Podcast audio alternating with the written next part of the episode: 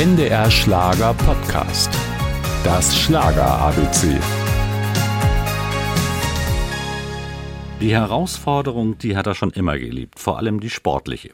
Howard Carpendale war Jugendmeister im Kugelstoßen, probierte sich als Formel-3-Pilot und spielte, wie es sich für einen Südafrikaner gehört, gerne Rugby. Und zwar so gut, dass es zu Beginn seiner Zeit in Deutschland sogar für das Bundesliga-Team vom ASV Köln reichte. Doch seine eigentliche Profession sah Carpendale auf der Bühne.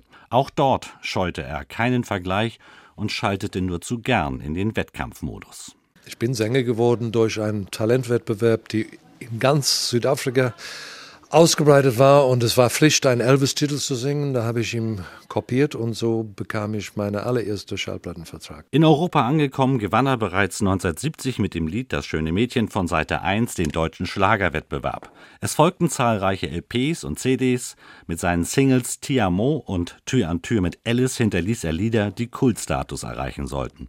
Carpendale war jahrzehntelang präsent in den Charts, im Radio und auch in den deutschen TV-Musiksendungen. Dann kam das Jahr 2003, der große Abschied. Lange geplant mit viel Tantam und extra Tournee. Ein Jahr später wurde Carpendale sogar mit einem Echo ausgezeichnet für sein Lebenswerk. Dieser pompöse Rücktritt aus dem Showgeschäft klang überzeugend und vor allem endgültig. Doch auch ein Howard Carpendale kann sich mal irren. Hätte ich nicht für möglich gedacht. Mein Abschied 2003 war so ehrlich, wie ich es nur gemeint habe, wie ich nur gesagt habe. Und plötzlich nach drei Jahren kam dieses Gefühl, Mensch, ich möchte so gerne wieder ein Konzert geben. Und äh, tut mir leid, da bin ich wieder. Seine Fans waren natürlich begeistert. Ihr Howie war zurück mit neuem Album und mit zehn großen Konzerten in Deutschland. Bis heute ist Howard Carpendale noch immer mittendrin, wie es in einem seiner Songs heißt.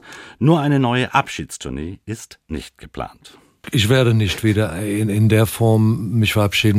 Irgendwo hatte ich ein bisschen schlechtes Gewissen, aber ich habe hab wirklich gemerkt, dass ein paar Leute freuen sich auch, wenn ich komme und ich wollte unbedingt und ich glaube, ich habe niemand damit geschadet. Das Schlager ABC, ein Podcast von NDR Schlager.